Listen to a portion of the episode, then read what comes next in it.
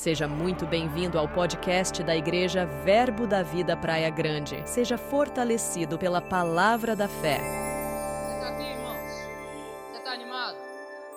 Glória a Deus. Que bom é ter você conosco. Que bom é te ver sentado nessas cadeiras. Sabe, irmãos, cada vez que nós nos expomos à palavra de Deus, nós estamos nos expondo a algo grande, algo que pode mudar nossas vidas. Amém, irmãos? É tão bom estar aqui, é tão bom receber de Deus tudo que Deus tem para nós, às vezes nós tratamos com irrelevância aquilo que Deus trata com seriedade. Amém, irmãos? E Deus, ele prezou por isso, Deus estabeleceu a igreja para que nós tivéssemos privilégio de sentar e aprender mais dele, crescer nele.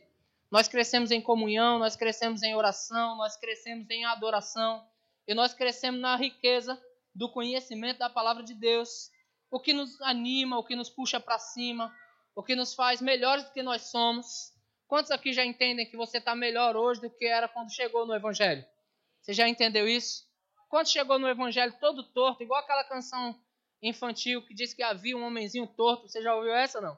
Quando chegaram no Evangelho assim, como esse homenzinho todo torto, e encontrou as Escrituras e tudo que era torto, Jesus endireitou. Você passou por isso já? Graças a Deus, eu entendo que nós ainda estamos no processo de aperfeiçoamento. Amém, irmãos? Mas já estamos bem endireitados já, né? À vista do que chegamos, já estamos bem aprumados. Quantos já estão aprumados aqui? Glória a Deus. A palavra, irmãos, ela vem para nos colocar no prumo mesmo. A palavra vem para nos aprumar, para nos tirar daquele lugar que nós estávamos, que parecia até ser confortável, né? Porque nós já estávamos há tanto tempo naquele lugar, nós já estávamos há tanto tempo daquele jeito. Sabe aquela plantinha que ela vai crescendo torta e ela vai crescendo e ela já vai ficando confortável com aquele formato até que você tem que puxar ela e prender ela a alguma coisa reta para que ela possa continuar crescendo e não quebre. Não é assim? Às vezes isso vai trazer desconforto para nós. Quando a palavra de Deus vem para nos colocar prumo, ela vai trazer às vezes desconforto para nós. Mas a palavra de Deus é sempre para o nosso benefício. Amém, irmãos? Glória a Deus. Quantos estão lendo o livro de Neemias? Quantos estão sendo abençoados com o livro de Neemias? Quantos já leram nesse mês o livro de Neemias? Eita, ninguém ainda. Mas ainda dá tempo. Irmãos, o livro de Neemias é um livro curto, leia. Gaste, gaste 10% do tempo que você gasta nas redes sociais lendo a Bíblia, que o livro de Neemias você lê ele em menos de dois dias. Gostou do conselho, sim ou não? Glória a Deus. Então nós estamos lendo o livro de Neemias e nós estamos é, é, com o tema Self-Reboot, que quer dizer autorreconstrução e algumas coisas nós precisamos reconstruir em nós, amém, irmãos? Nós precisamos reconstruir alguns conceitos. Você sabe que os seus conceitos podem não ser os conceitos, os conceitos de Deus? Você sabe disso, sim ou não? Você sabe que nem sempre você está certo naquilo que você pensa? Nem sempre você está certo na maneira de se conduzir. Quantos aqui já se conduziram de forma errônea e depois entenderam que estavam errados? Ei, irmãos, eu já passei por isso. Amém? De estar entendendo que estou fazendo certo, irmãos. O apóstolo Paulo, o próprio Paulo passou por isso, quando ele perseguia os cristãos cumprindo a lei. Né? Ele cumpria a lei e ele perseguia os cristãos, até que os olhos dele foram abertos e ele percebeu que estava fazendo errado. E aí ele pegou tudo aquilo que ele fazia e julgou aquilo como nada, comparado àquilo que Deus tinha para ele. Amém, irmãos? Então a palavra também ela está reconstruindo alguns conceitos em nós. Amém? Como eu disse, eu pedi, na verdade eu pedi no grupo da liderança, era para cada líder chamar os seus grupos, para nós estarmos aqui hoje com todos os trabalhadores da igreja. Amém? Alguns fizeram isso, outros não fizeram, mas graças a Deus que você veio que essa palavra hoje é para você mesmo. Amém? Quantos estão animados para receber a palavra de Deus? Então, irmãos, porque nós precisamos reconstruir em nós o conceito do serviço, o conceito de trabalhar. Eu quero, eu quero falar em cima do versículo de Neemias capítulo 4, versículo 6. Tem na tela aí, tá fácil aí? Neemias 4, 6. Isso. Em Neemias capítulo 4, versículo 6, você percebeu que a gente estava falando de reconstrução e eu ainda não consegui sair do capítulo 4 de Neemias para conversar com vocês, né? No versículo 6 diz assim: Assim, edificamos o muro. Diga, edificamos. Você percebe que Neemias é o cara que escreveu o livro, é o cara que recebeu as informações, é o cara que teve a, que deu o pontapé inicial, que se entristeceu de ver o povo lá, irmãos, sofrendo, sem habitação, o povo descoberto. né? O povo de Deus ele estava descoberto. Neemias se entristeceu, a Bíblia fala isso. Ele se compadeceu, ele intercedeu por aquele povo, ele intercedeu diante de Deus e também diante dos homens para adquirir coisas, para que pudesse ir lá e reconstruir os muros. Mas você percebe que Neemias não reconstruiu sozinho. Amém, irmãos? Então a palavra diz: então edificamos o muro e todo o muro se fechou até a metade da sua altura, porque o povo tinha ânimo para quê? Ânimo para trabalhar. Eu me apeguei, irmãos, a esse texto e eu percebo que nada vai funcionar se nós não tivermos ânimo para fazer. Você está comigo? Eu não sei quantos aqui já trabalharam, já passaram pela fase do primeiro emprego. Você já passou por essa, não? Já rompeu com essa fase, né? Do primeiro emprego. Eu não sei quanto a você, irmãos, mas eu, quando eu comecei a trabalhar, eu fui trabalhar bem empolgado. Porque eu queria ser promovido. Quantos desejam ser promovidos nos seus trabalhos? Aí, irmãos, eu já trabalhei de funcionário e também já tive funcionários trabalhando para mim. E é interessante quando você tem um quando você contrata um funcionário, ou você contrata ali 10 funcionários, você observa eles. E o seu desejo sempre é promover, porque quando alguém cresce, a empresa cresce junto. Você está comigo? Então, quando você contrata funcionário, você observa todos eles. Quando você é funcionário, você está sendo observado. Ah, pastor, eu fui contratado para limpar essas cadeiras. Ok, eu fui contratado para limpar as cadeiras. Eu acabo de limpar as cadeiras entre sete da manhã. Eu, vou falar de novo que para alguns é pecado falar sete da manhã. Entre sete da manhã e 10 da manhã eu já limpei todas as cadeiras, então todas as cadeiras já ficaram limpas. E o que eu faço agora, das 10 até as 5 da tarde, para cumprir a, a, a, minha cota diária, irmãos? Entenda, quando você é alguém esforçado, quando você é alguém que tem interesse de crescer, quando você é alguém que tem interesse de ser promovido, você não senta em uma das, das cadeiras porque todas já estão limpas, você já cumpriu a sua cota, você sentou em uma das cadeiras e agora está tudo bem, porque você já fez a sua obrigação. Jesus nos chama de o quê? Inúteis. Quando nós só fazemos aquilo que nos manda. Jesus disse: "Vocês são servos inúteis, porque vocês só fazem o que vos manda". Não é assim? Agora, quando você quer ser promovido, você além de limpar as cadeiras, você limpa também o chão, você limpa também as paredes e o que tiver para limpar, você vai limpar também, você vai dar o seu melhor e você vai estar sempre pronto para fazer mais porque você deseja crescer, você deseja fazer o lugar que você está crescer e você deseja ser promovido. Quantos gostam de aumento de salário aqui? Entenda, irmãos, as coisas não virão somente por fé. Você está comigo? Tiago escrevendo lá, irmãos, a sua epístola universal. E eu acho interessante que diz epístola universal, porque pega eu e você também. Né? Não foi para os Efésios, não foi para os Coríntios, não foi para os Gálatas, uma epístola universal de Tiago. Quando Tiago escreveu, ele diz que a fé sem obras, ela é o quê? De que vale, irmãos, você ter fé e você não fazer nada? O que fazer com a fé que temos? Nós já aprendemos no domingo passado com o pastor Robert aqui que o nosso problema não é fé. Você já aprendeu isso, não aprendeu? O problema da igreja hoje, o grande problema da igreja não é fé, não é falta de fé, na verdade. Não é falta de fé, porque nós temos fé, por isso estamos aqui. Mas é falta de amor. Ele já falou sobre isso, não falou? Tiago já fala que o problema não é falta de fé, o problema é falta de obras. É falta de fazer alguma coisa com a fé que você tem. Amém? Quantos creem que já foram curados? E quantos têm fé agora para curar outros? Você entende que Tiago fala assim, ó, de que vale a fé? se não tiver as obras. Aí ele diz: Me mostra a tua fé, sem as tuas obras, e eu te mostrarei a minha fé pelas minhas obras. Amém, irmãos? Deixa eu dizer para você algo bem interessante. Vou, vou, vou fazer perguntas para você. Quer ver? Quem já ouviu falar de Madre Teresa de Calcutá? Alguém já ouviu falar? Eita, mas nós nem somos católicos. O que, estamos falando da Madre Teresa aqui, né? Quantos já ouviram falar? Levanta a mãozinha assim. Bastante gente já ouviu falar de Madre Teresa de Calcutá, né? Que interessante. Quantos já ouviram falar de um cara chamado Mequetrefe? Existe, viu? Nunca ouviu falar de Mequetrefe? Existe Mequetrefe. Um fulaninho que morava lá na Pouca Farinha, nos anos 90. Pouca Farinha já ouviu falar, né, de Pouca Farinha, né? Nos anos 90, Mequetrefe existe. Nunca ouviu falar, né? Que legal. Entenda, irmãos, que o que, o que você é não vai ficar para a história, mas o que você faz vai ficar para a história. Se eu perguntar entre outros, outros nomes, como Martinho Lutero, como Agostinho, se eu perguntar entre outros nomes, como Mahatma Gandhi, nem vou falar de crente, vamos falar de Gandhi. O que, que vocês acham? Já ouviu falar de Mahatma Gandhi? O cara fez alguma coisa, o cara ganhou o prêmio Nobel da Paz por ter criado algo, por ter instituído algo, a lei da não força. Ei, que legal, não é? Ele fez alguma coisa, irmãos. Gandhi fez alguma coisa. E Gandhi é falado até os dias de hoje nas escolas, é falado de Gandhi. O que você acha, irmãos? O que define você é quem você é ou é aquilo que você faz? Vou perguntar de novo: o que define você é quem você é ou é o que você faz? Ei, irmãos, você será lembrado por aquilo que você faz. Quer ver? Quantos já ouviu falar da irmãzinha A que falava da vida dos outros?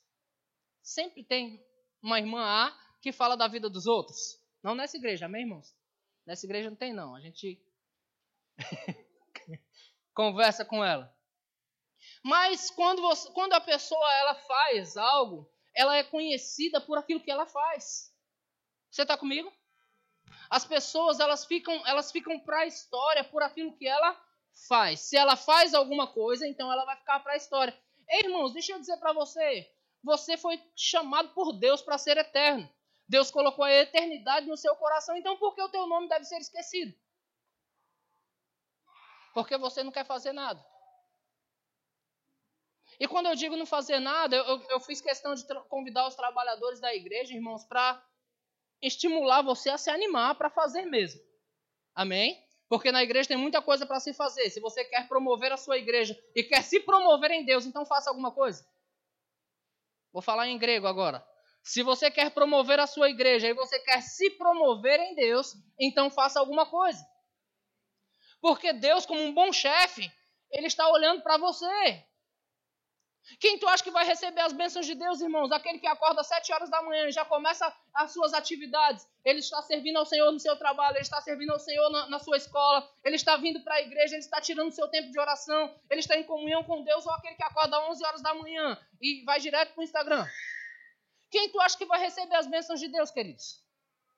Vou perguntar para você: Deus é injusto? Deus não é injusto, irmãos. Deus não é injusto, ele não, ele não vai tirar daquele que está fazendo para dar a quem não está fazendo nada. Você está comigo? Então, se nós queremos ver as coisas acontecer, nós precisamos fazer alguma coisa. Algumas pessoas, irmãos, querem receber benefícios sem fazer nada. Eu, eu não queria falar sobre isso, não, mas você sabe que, que Bolsa Família não é bom para você? Ah, oh, mas eu recebo, pastor, é 600 reais. E daí? Vai trabalhar, você ganha mais. Vocês me amam ainda? Mas é 600 reais, pastor, ajuda. Ei, trabalha, você ganha mais. Vai produzir, vai fazer bolo para vender, vai fazer trufa. Cadê a menina das trufas? Não está aqui hoje não, né? Está na escola, né? Vai fazer trufa para vender, você vai ganhar mais. Faz alguma coisa, irmãos, produz. Mas você pode ficar encostado a vida inteirinha, recebendo auxílio. Quem recebe auxílio, irmão, sempre precisa de auxílio. Nada contra você que está recebendo, mas se você tiver, eu, eu creio que é por um, por um tempo. Você rapidinho vai cortar isso. Você pode concordar comigo? Meu Deus. Tem gente que quer receber coisas sem fazer nada. Quer ver as coisas acontecer sem fazer nada, queridos. Quer ver um exemplo disso? Abre lá em Mateus capítulo 20, nós vamos ler um texto agora. Mateus capítulo 20. Olha que coisa interessante, irmãos. Mateus 20 e versículo de número 20. Mateus 20, 20. Para você não ficar se perguntando se a Vanessa me bateu, foi o Christian que me arranhou, tá, gente? O Christian estava com a unha grande, ele passou aqui e fez uma ferida. Não foi a Vanessa, não, tá? Embora ela teve vontade essa semana. Mas não foi ela, não. Acho que ela mandou o menino fazer. Mas foi o Christian mesmo. Vamos lá, eu vou ler o texto, é um pouco extenso, mas se faz necessário. Vamos lá. Então se chegou a ele, uma, a ele Jesus, tá? Então se chegou a ele a mulher de Zebedeu com seus dois filhos, adorando, ó, presta atenção, adorando, pediu-lhe um favor. Às vezes nós queremos receber coisas por favor, né, irmãos? Vamos lá. Perguntou-lhe ele: Que queres? Ela respondeu: Manda que no teu reino estes meus dois filhos se assentem um à tua direita e o outro à tua esquerda. O que ela queria? Que ela queria posição. Irmãos, eu vou perguntar para você: boas posições é bom sim ou não? Bons cargos. É bom sim ou não? É bom ser o braço direito na sua empresa? É bom ser o maior salário da sua empresa? Sim ou não? É bom ser a pessoa de confiança do chefe? Sim ou não? Na sua igreja é bom ser a pessoa de confiança do seu pastor, o braço direito do pastor? Sim ou não? É, irmãos, quem anda do lado, quem se assenta à direita e à esquerda, são aqueles que os projetos chegam primeiro, as, as bênçãos também chegam primeiro. Você está comigo? Os altos salários estão perto daqueles que estão assentados junto. Você está comigo? Então, todos nós, irmãos, por mais humilde que sejamos, vou dizer assim, todos nós queremos bons cargos. Quantos aqui trabalham em empresa? Trabalham para alguma empresa? É, irmãos. O cargo de chefe está lá. Também está o cargo de auxiliar. Se você quiser ficar como auxiliar, você vai ficar a vida toda. Mas se você quiser crescer, dá para crescer, dá para chegar no topo. No topo, amém, irmãos? Dá para chegar em lugares bons, mas sem favor. Não adianta, não vou pegar um auxiliar, eu já tive auxiliares bons. Eu não vou pegar um auxiliar que não domina sobre uma determinada área e colocar ele naquela área. Mas se ele decidir crescer, se ele decidir fazer mais do que aquilo que lhe foi estipulado, ele vai crescer. Amém, irmãos? Você está falando com uma pessoa que tem currículo. Eu, eu, eu me lembro, eu trabalhava numa empresa, eu tinha 17 anos quando eu entrei na minha primeira empresa para trabalhar, empresa de construção civil, óbvio eu entrei como auxiliar de serviços gerais. Eu era o melhor auxiliar a ponto dos profissionais discutirem quem ia pagar a melhor caixinha para eu trabalhar para eles. Os profissionais que tinham na empresa, eles debatiam entre si quem pagava a melhor, a melhor caixinha, fora o salário, tá? Para eu trabalhar para eles. Na hora do almoço, enquanto todo mundo ia jogar, ia brincar, ia conversar e fazer bobagem, eu ia para o escritório estudar um livro chamado Procedimento de Obras. Eu queria saber mais do que os outros. Com 17 anos, eu sabia todas as medidas daquelas obras. Com 17 anos, eu conhecia todos os materiais daquela obra. E todas as vezes, agora que o chefe viajava para passar dias fora, ele confiava a obra em minhas mãos. Com 17 anos, eu chefiava gente de 50. Alguns até não aguentou e jogou as ferramentas para o alto e pediu as contas, porque disse: Eu não aprendi a trabalhar para ser mandado por um menino como esse. Entende, irmãos, que você pode chegar em lugares altos, mesmo sendo menor no lugar? Entende que você pode ocupar boas posições? Não por favor, mas por merecimento. O texto continua, versículo 23. Então Jesus lhe respondeu. Calma aí, verso 22, né? Mas Jesus respondeu: Não saber, não. 21, é 21 que eu estou ainda, né? Verso 21, perguntou-lhe Jesus, que queres que eu te faça? Manda que meus dois filhos se assentem, um à tua direita e o outro à tua esquerda. Mas Jesus respondeu, não sabeis o que pedis. Podeis vós beber o cálice que eu bebo? Presta atenção que às vezes nós queremos os cargos, mas nós não queremos os encargos que ele traz. Não é? Todo mundo quer uma posição de liderança, irmãos, mas a posição de liderança vai exigir muito de você. E eu não estou falando só da igreja, amém, irmãos? Eu estou te treinando para a vida. A posição de liderança vai exigir você ser o primeiro a chegar, ser o último a sair. A posição de liderança vai exigir você nos feriados, nos finais de semana. A posição de liderança vai exigir de você, qualquer momento que acontecer uma emergência na empresa, eles vão ligar para você, porque você é o líder. Amém? Então você, você tem que estar sempre pronto. Às vezes nós queremos a posição, o que nós não queremos é o peso que ela traz. Alguns até preferem ficar na mesma posição que está, para quê? Para não pegar os encargos que o cargo te traz. Mas se você quer crescer, não sejam desses, irmãos. Você está aprendendo alguma coisa? O que eu estou ensinando é para a tua vida, amém, irmãos? É claro, é para a igreja também, para você se animar a trabalhar para o Senhor, mas é para a tua vida. Então, Jesus disse: Podereis beber o cálice que eu bebo. E eles responderam. Os meninos eles estavam assim com a mãe. Não foi a mãe que pediu assim sem eles saberem, não. Eles estavam alinhados com a mãe.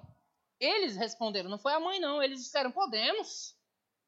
Claro que podemos, porque às vezes é fácil olhar para os outros e pensar assim: dá, dá para mim. Eu me lembro quando eu me converti.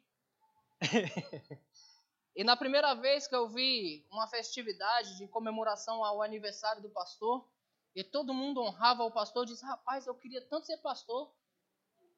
Todo mundo honra o pastor, cara. Que vida boa do pastor, né? Aí depois eu me converti de verdade.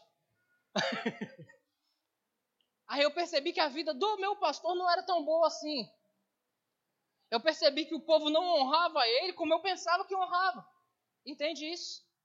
Eu percebi que, na verdade, nos momentos de sofrimento dele, todo mundo o abandonava como fizeram com Jesus. Abandonaram ele. Cosme ministrou aqui na terça-feira sobre isso.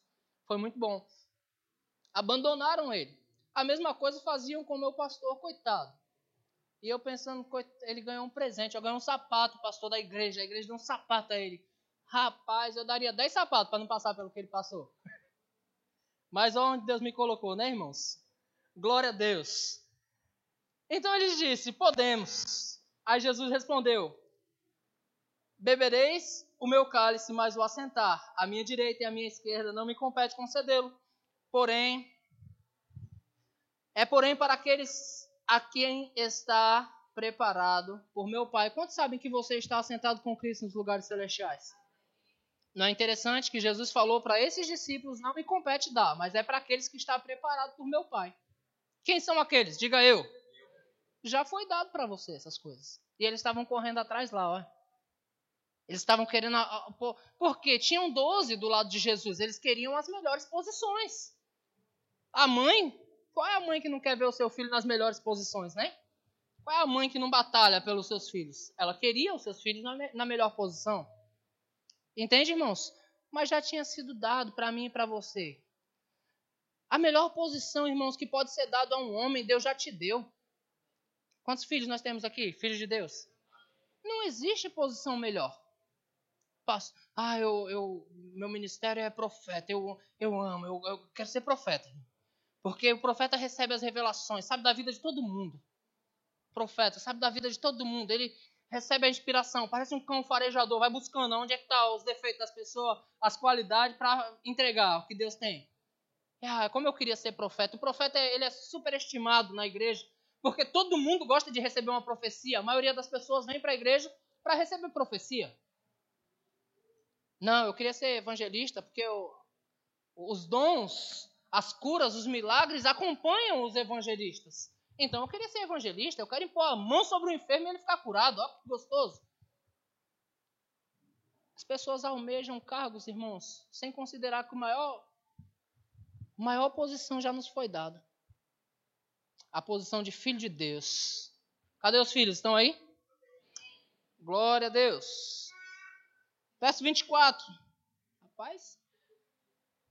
Verso 24. Ora, ouvindo isso, os dez indignaram-se contra os dois irmãos. Olha que legal, olha o que eles provocaram agora, irmãos, no meio da igreja.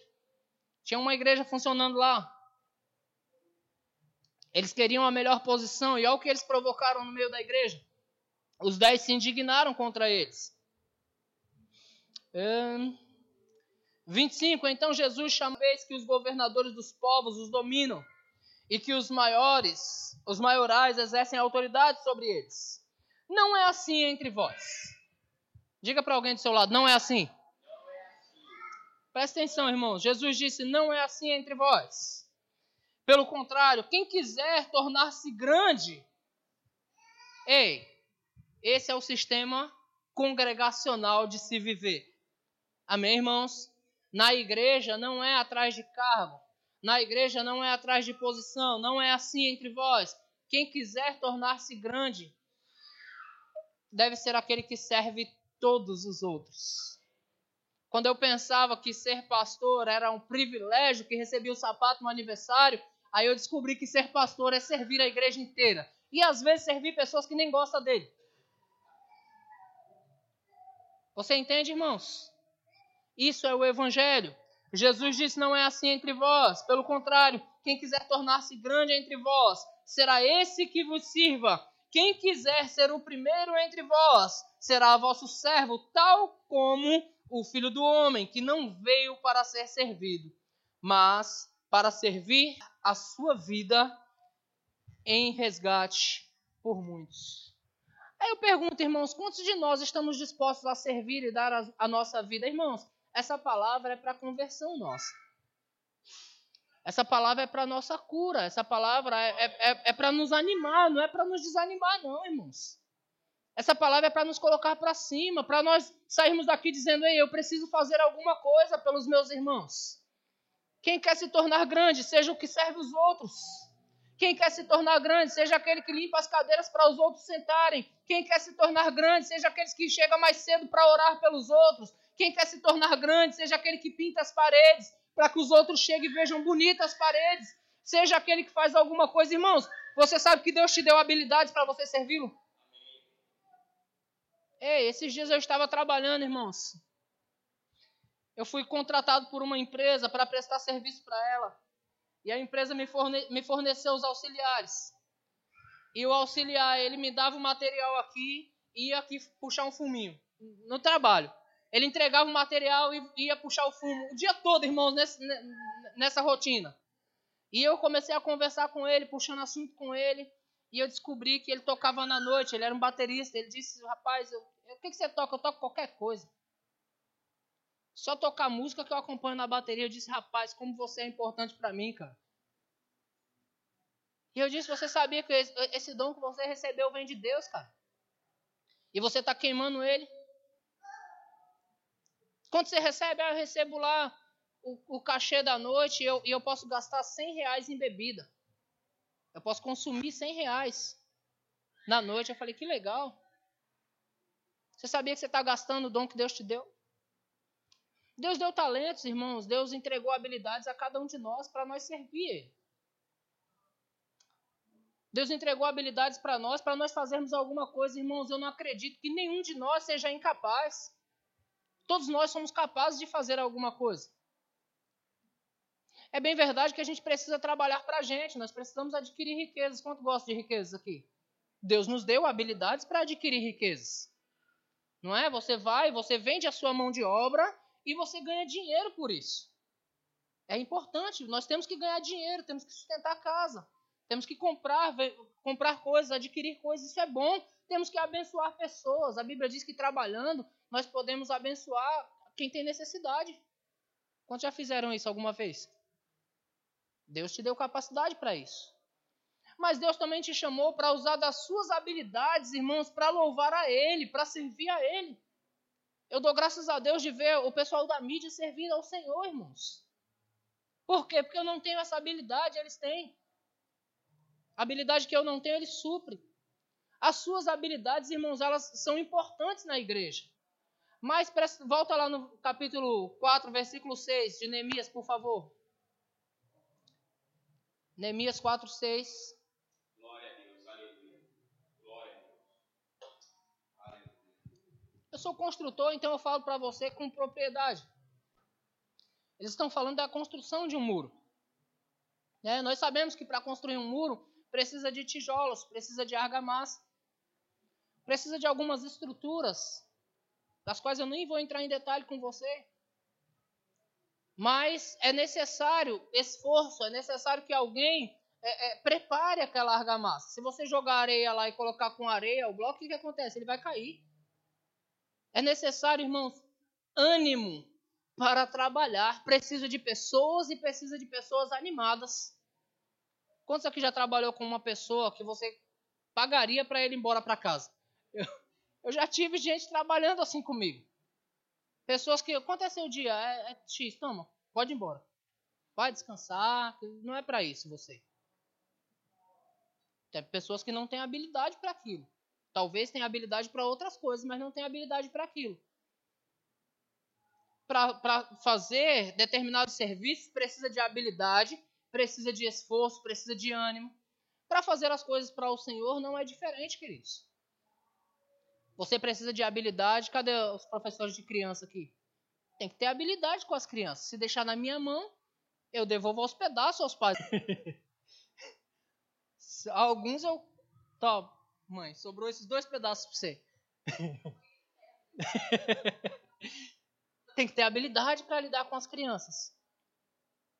Tem que ter habilidade para isso. Mas tem que ter ânimo para fazer. Tem que pensar todos os dias nessas crianças e dizer o que eu vou preparar para elas. Como eu vou me preparar para elas? Ei, não pode se edificar uma criança apenas com areia. Você precisa trabalhar bem a argamassa. Não pode se construir, irmãos, com tijolos errados, medidas diferentes. Em outra palavra, vou traduzir para você entender bem detalhadamente. Não pode ser feito de qualquer jeito. Você já viu uma construção feita de qualquer jeito? Eu já vi, irmãos. Parede toda torta, o tijolo um saindo para fora, outro para dentro. Aí o pessoal diz assim: sai na tinta. Isso aí conserta na tinta. Na tinta desaparece esses defeitos. Não se pode fazer de qualquer jeito, querido. Se você foi chamado para fazer algo para o Senhor, se você foi, se lhe foi dado habilidades, irmãos, você deve fazer mas você deve fazer da melhor forma possível. Não pode ser de qualquer jeito. Você está comigo? Nós, temos, nós fomos chamados para fazer o melhor. Amém, irmãos? E se nós fomos chamados para fazer o melhor, ei, eu não posso me, me dar o, o luxo, irmãos. Eu vou falar. Eu não posso, irmãos, entender que lá fora eu devo fazer bem feito Vou, vou perguntar de novo: quantos, quantos aqui trabalham para uma empresa? Isso. Se você fizer mal feito lá, você é demitido. Sim ou não? Quantos já foram demitidos? Só eu fui demitido. Vocês é tudo bom de trabalho, né? Eu já fui. Por não fazer o serviço direito. Não. Se você não fizer direito lá, você é demitido. Lá, se você é demitido. Lá, se você responder de mau, de, de, de mau jeito, você é demitido. Lá, se você falar mal da empresa e o chefe souber, você é demitido. Lá, se você tiver mal conduta, você é demitido. Então, às vezes na empresa, nós somos bem cuidadosos para não chegar atrasado, para não faltar. Naquele, no, no determinado horário que nós fomos contratados, nós não faltamos. Faça chuva, faça sol, nós estamos lá. E se estiver gripado? Se você não apresentar um atestado médico, você vai gripado trabalhar. Sim ou não, irmão? Estou falando alguma bobagem? Ou você apresenta um atestado médico, ou você tem que ir trabalhar. Tossir na cara do chefe, para ele dizer assim, rapaz, sai daqui vai ao médico. Já fiz isso. Já tive que ir trabalhar. Entendi isso, irmãos. Mas às vezes, por ser lá fora, nós tratamos com tanta reverência, irmãos, por quê? Porque nós ganhamos dois mil reais por mês. Por dois mil reais por mês, nós alcançamos a, a excelência para servir lá fora. Mas quando se trata das coisas do Senhor, irmãos, já, já reparou que qualquer espirro nos deixa em casa? Eu gosto, do, eu gosto do meu sobrinho Nicolas, congrega com a gente aqui. De vez em quando eu digo, e aí, cara, tu vai na igreja amanhã? Ele fala, rapaz, a cachorra da minha vizinha adoeceu.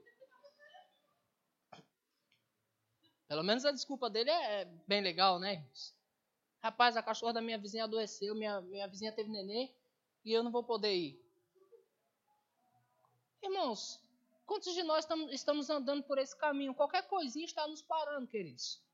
Quando se fala de ânimo para trabalhar, nós queremos ver as coisas acontecer, nós queremos ver, irmãos, é, produtividade, nós queremos ver acontecer, mas o quanto nós estamos dispostos a fazer acontecer? Você está comigo nisso? Irmão, se tem uma coisa que você não vai achar fraqueza, nem em mim, nem na minha família, é falta de trabalho, de esforço. Porque nós estamos sempre trabalhando, sempre fazendo. Eu trabalho nessa igreja, sirvo nessa igreja, eu sou pastor aqui, eu também sou pintor aqui. também sou pedreiro aqui. Eu sou telhadista também aqui.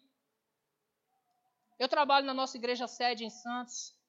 Sou vice-presidente lá, co-pastor, sirvo lá também. Vez por outro, Luiz Fernando diz: Vou viajar e vou deixar a igreja para tu tomar conta. Eu, você não sabe, mas eu tomo conta aqui e tomo conta lá também.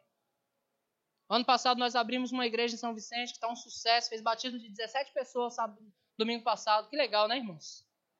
Glória a Deus, que coisa boa ver essas coisas acontecendo. O que nós estamos fazendo? Nós estamos produzindo. Minha esposa, minha família. Ei, não, não dá tempo, irmãos, para perder. Estamos produzindo. Além disso, tem que cuidar da casa, tem que pintar bem a casa, porque a esposa não gosta da casa mal pintada. Além disso, tem que atender a mãe, viúva, precisa de auxílio lá, tem que ir lá para trocar o gás dela. Ei, irmãos, nós precisamos estar dispostos a fazer alguma coisa. Como é que nós vamos ficar para a história? Como é que vai ser contada a nossa história? Como é que estão falando, irmãos, da nossa igreja? Aí deixa, aí deixa eu te dar uma boa notícia. Quando estão falando da nossa igreja, estão falando da gente. Ou é o pastor? Se quiser, irmãos, para aliviar a sua culpa, jogar o crédito todo para mim, pode deixar. Não tem problema não, eu fico. Mas estão falando da gente mesmo. Quando estão falando, irmãos, estão falando da gente. Se a sua empresa não cresce, talvez a culpa seja sua. Se o seu salário não aumenta, talvez a culpa seja sua. Vamos fazer uma comparação interessante? Vamos lá? Abre sua Bíblia lá em Provérbios, no capítulo 31 versículo 10.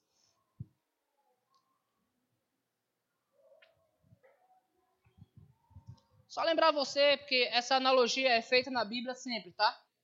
falando de Cristo como marido e a igreja como esposa. Falando de Cristo como noivo e a igreja como noiva. Todo o livro de Cantares vai falar sobre isso. Meu amado é meu, eu sou do meu amado, não é assim?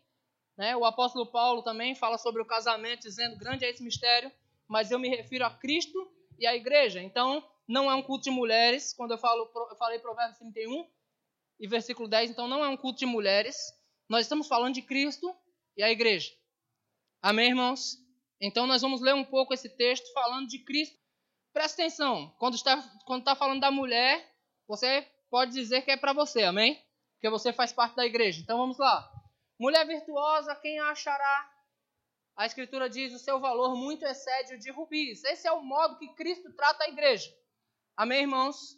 Cristo valorizou a igreja a ponto de dar a vida por ela. Você está comigo?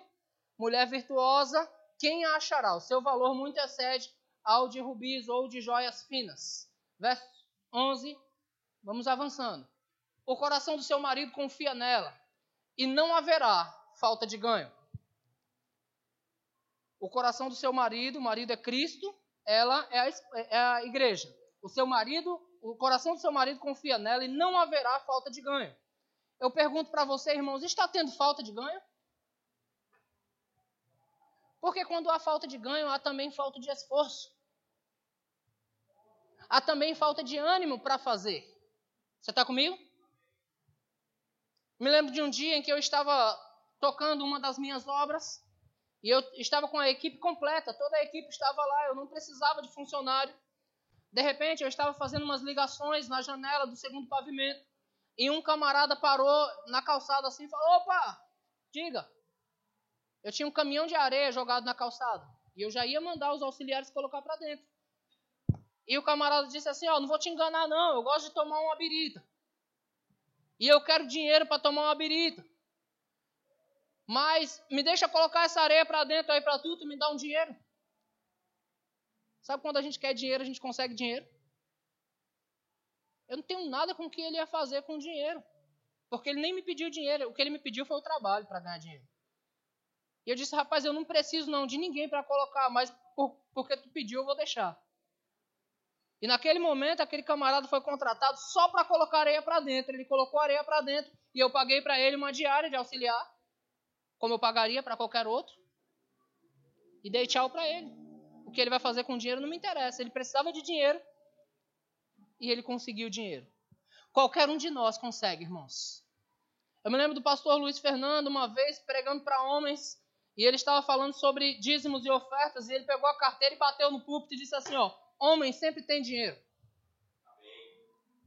Naquele tempo aquilo era surpresa para mim. Já tem uns 15 anos. Como assim, homem sempre tem dinheiro que de vez em quando faltam umas moedas aqui, umas roelas no bolso? Homem sempre tem dinheiro.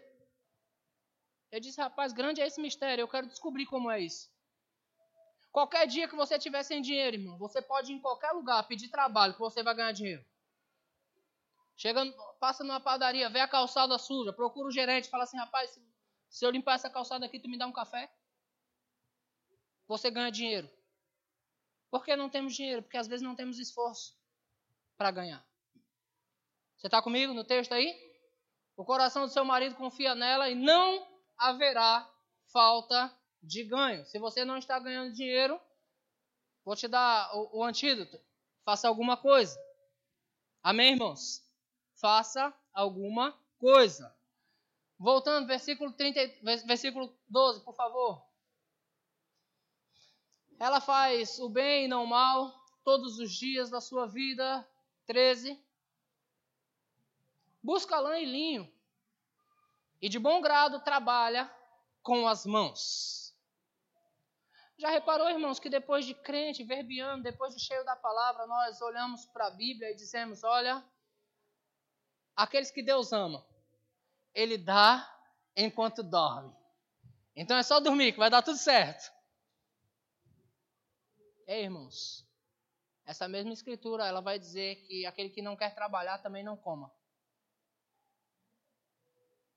Não pega um texto fora de contexto, irmãos, para andar desordenado, para andar quebrado financeiramente, para andar desmotivado em fazer coisas. Você ganhou habilidades, você tem força, você pode fazer alguma coisa. Amém, irmãos? Continua aí, verso 14.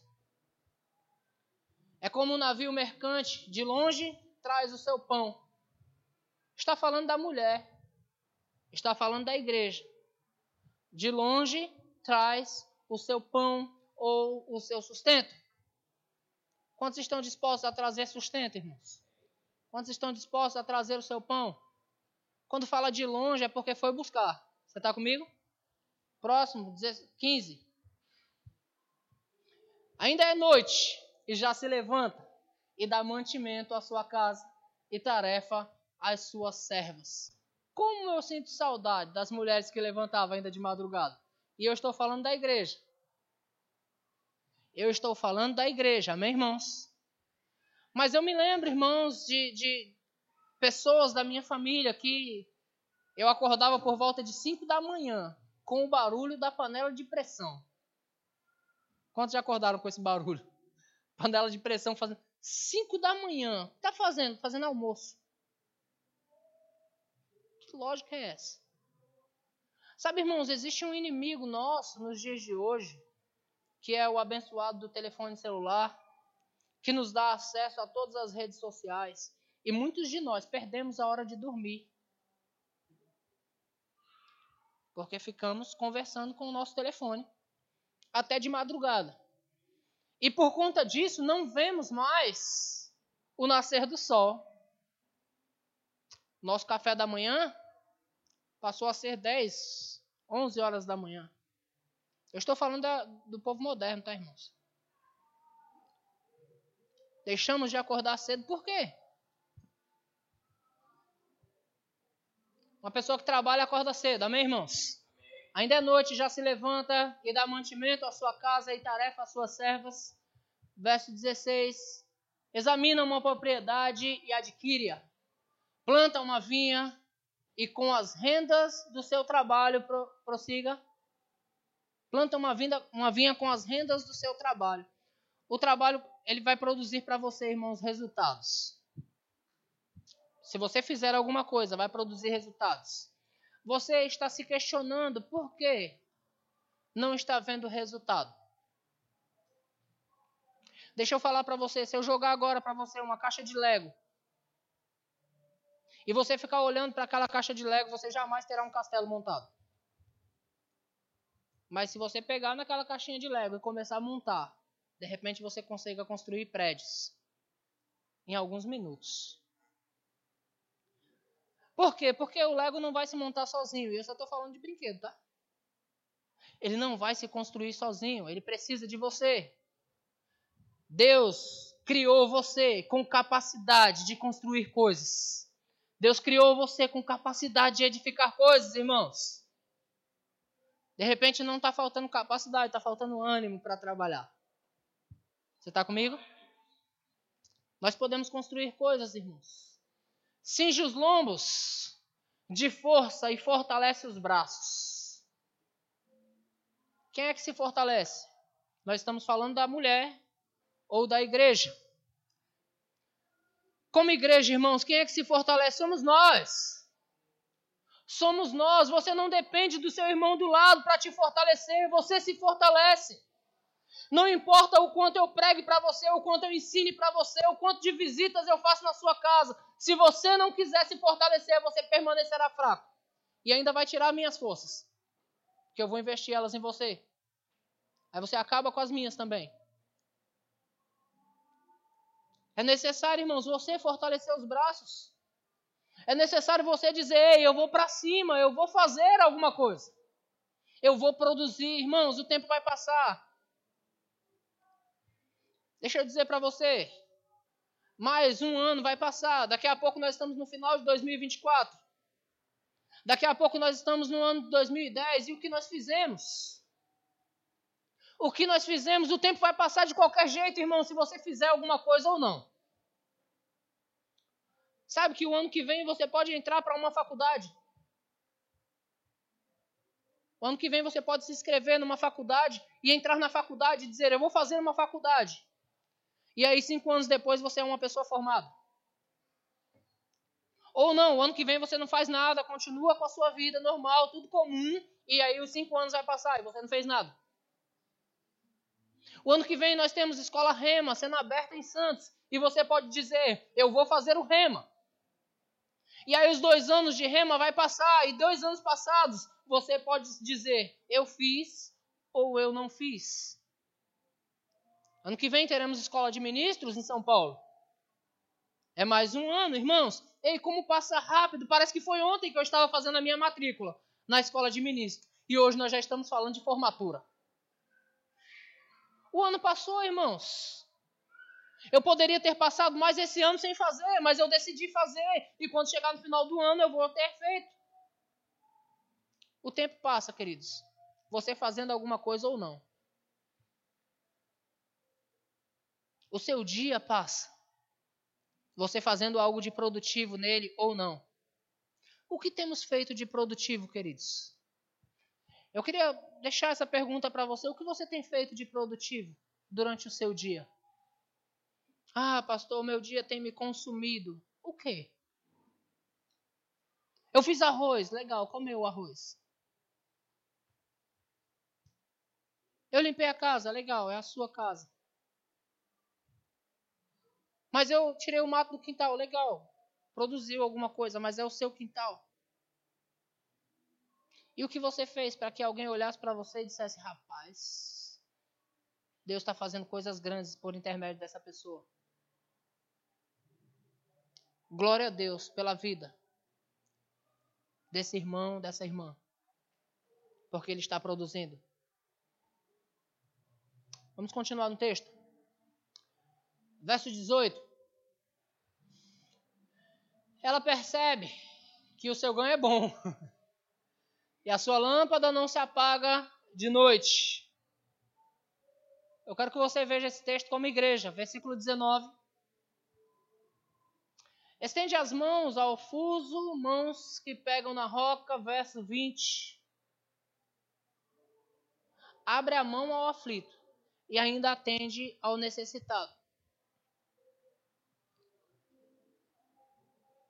Qual a posição que nós estamos? Nós estamos na posição de quem está abrindo mão para o necessitado ou nós estamos na posição do necessitado? Você sabe que é uma escolha que você pode fazer? Você pode ser a pessoa que abre mão ao necessitado, ou você pode ser o necessitado. Deus não predestinou você para essas coisas. Deus predestinou você para ser filho dele. E você pode ser filho dele, necessitado, e você pode ser filho dele abrindo mão ao necessitado. Quantos de nós estamos dispostos a trabalhar, irmãos, para adquirir riqueza só para ajudar os outros? Alguém já ouviu falar de um homem que jogava dinheiro para a sua plateia, dizendo quem quer dinheiro? E jogava dinheiro para a plateia? E a plateia ficava desesperada. E quando voava uma notinha de 100, eita, meu Deus do céu, as pessoas se matam por causa disso, né?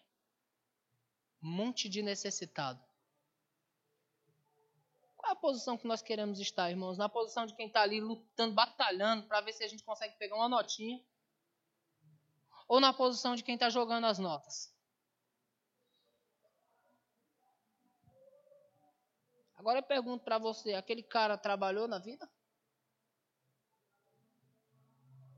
Até o ano passado ele ainda estava trabalhando 90 anos. 90 anos acordando cedo. 90 anos produzindo. Não tem uma pessoa no Brasil que não conheça essa pessoa da qual eu estou falando. Você vê, eu nem falei, você já sabe quem é. Eu não falei nome. E você já sabe quem é. Não existe um brasileiro que não conheça. Por quê? Uma pessoa que produziu. Uma pessoa que fez. Que trabalhou. Você está comigo? Verso 21.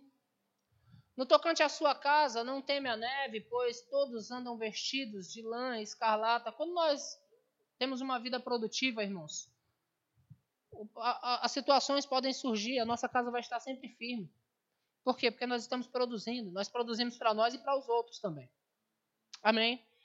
Com respeito à igreja, quando você está trabalhando nas coisas do Senhor, Deus está trabalhando nas suas. Vou falar em, em árabe agora, para acabar com essa guerra de uma vez por todas. Vou falar em árabe agora com você. Quando você está trabalhando para Deus, quando você está cuidando das coisas do Senhor, Deus está trabalhando em seu favor e cuidando das suas coisas. Porque foi Ele quem disse: Se alguém me honra, eu o honrarei. Amém, irmãos? Você nunca algo seu para cuidar das coisas do Senhor e vai tomar prejuízo. Nunca. Você nunca vai abrir mão de algo seu para dar ao Senhor e você vai tomar prejuízo. Nunca. Porque Deus vai te honrar sempre. Amém. Verso 22. Faz para si cobertas, veste-se de linho fino e de púrpura. Quem trabalha tem coisa boa. Amém, irmãos? Verso 23. Seu marido é estimado entre os juízes, quando se assenta com os anciãos da terra. 24. Já estamos acabando a leitura. Ela faz roupas de linho fino e vende-as. E dá cinta aos, cintas aos mercadores. 26. A força e a dignidade são os seus vestidos. E quanto ao dia de amanhã, não tem preocupações. Verso 27, para a gente fechar. Fala com sabedoria e dá instrução. E a, Fala com sabedoria e a instrução da bondade está na sua língua. 27. Atende o bom andamento da sua casa. E não come o pão da preguiça. Dá uma cutucada no teu irmão do lado aí diz: Não coma o pão da preguiça. Eu vou, eu vou falar em português agora com você. Não seja preguiçoso. Em português é mais fácil, né? Falar em português. Não seja preguiçoso. Agora é interessante, irmãos, que nós estamos falando de trabalho, certo? Nós estamos falando de trabalhar. Nós estamos falando de produzir, nós estamos falando de fazer alguma coisa. E eu estou diante aqui de uma grande equipe que serve ao Senhor na igreja, que produz na igreja. Eu estou falando com uma equipe que tem, tem se doado. Mas eu estou falando de uma equipe que precisa recobrar o ânimo. Eu estou falando com uma equipe que precisa recobrar o ânimo. Isso tem que partir de você, queridos. Tem que vir de você. Você precisa desejar fazer mais. Você precisa desejar produzir.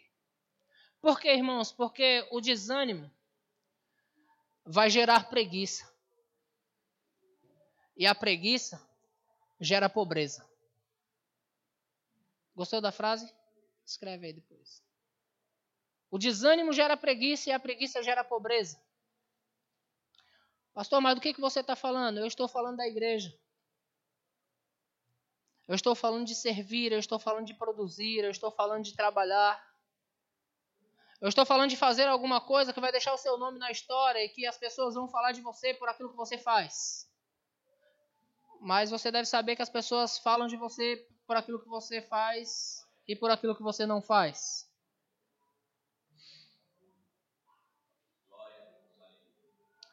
A Bíblia diz que essa mulher não ela ela atende o bom andamento da sua casa. Deixa eu perguntar para você, irmãos. Pergunta retórica, responda para si mesmo. A sua casa tem tido um bom andamento? E como eu estou falando da sua vida pessoal, da sua vida particular e também da sua, da sua vida no chamado e no serviço eclesiástico, a sua igreja está tendo bom andamento? Responda para si mesmo. Quando eu digo a sua igreja, estou falando de você, tá, irmãos? Eu não estou falando da igreja Verbo da Vida, não, que essa igreja está crescendo.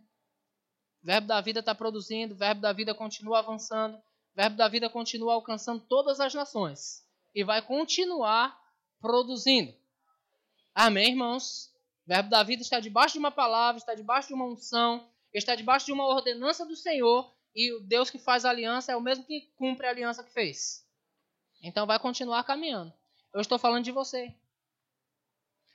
Como está o andamento da sua casa? Como está o seu andamento como igreja? Ela atende o bom. Diga bom. Diga de novo, bom. Ela atende o bom andamento da sua casa. Quantos estão dispostos a atender o bom andamento da sua casa? E ela não come o pão da preguiça. Ela não é preguiçosa nós estamos falando da igreja. Amém, irmãos? O que é não ser preguiçoso? É estar sempre pronto a arregaçar as mangas. Foi feita uma convocação para o evangelismo? Eu vou. Foi feita uma convocação para a limpeza da igreja? Eu vou. Vai ser feita uma audição para a música da igreja? Eu, eu não vou, Michel, fica tranquilo. Mas eu venho assistir. Quando eu, eu ia falar eu vou, mas a já Arrepiou os cabelos ali já. Mas, irmãos, eu estou falando de produtividade. Eu estou falando de não ser preguiçoso. Eu estou falando de ir para cima, de dizer, eu vou fazer alguma coisa. Eu pedi para que Vanessa ficasse lá hoje, para que todos pudessem estar aqui, para que você recebesse essa palavra, irmãos, e decidisse ter ânimo para trabalhar.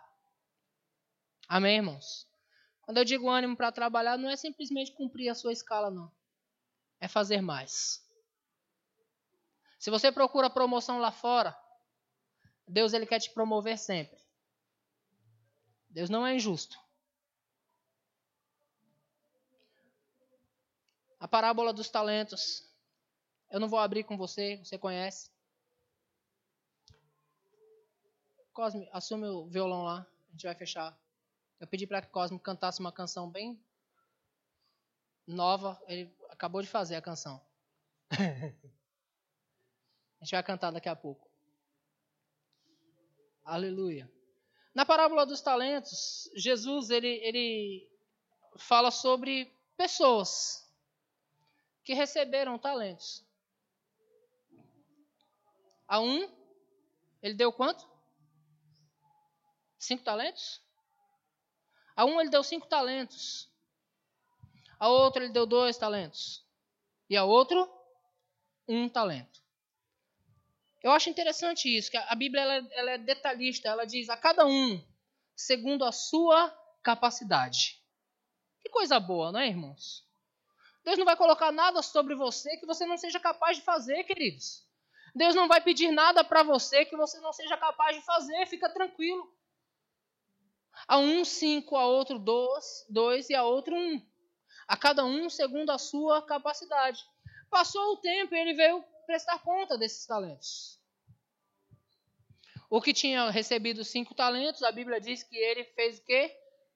Ele granjeou, ele trabalhou aquilo que ele tinha, ele produ produziu em cima daquilo que ele havia recebido. E ele dobrou o que havia recebido. Você sabe que se você trabalhar, você sempre pode dobrar aquilo que você já tem hoje?